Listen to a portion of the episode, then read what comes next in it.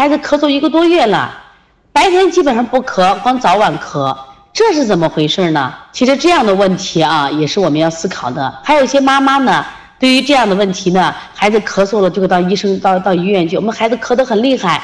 啊，医生，我没听见呀，就是咳得很厉害。那么现在医生的问诊时间也比较短，就给孩子开的是抗生素啊，效果并不好。其实，如果白天不咳，光早晚咳的，这是我们过敏性咳嗽，跟季节性有关，也跟食物过敏有关。那这个在西医治疗的话，他们会给你吃一些抗过敏的药，比如说我们的氯雷他定，可能效果就会好一些。在中医里边，我们不是这样治疗的啊，因为抗过敏药呢，它只能解决暂时的症状，但是这样的孩子为什么老过敏呢？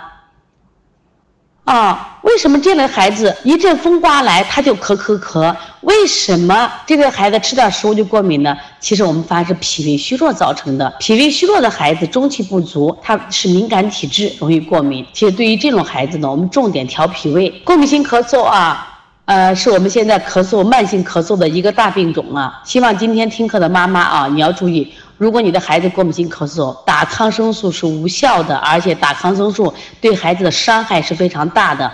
所以说呢，你一定要学会推拿，给孩子经常调理一下脾胃，摩摩腹，提提背，孩子的咳嗽就会好很多了啊。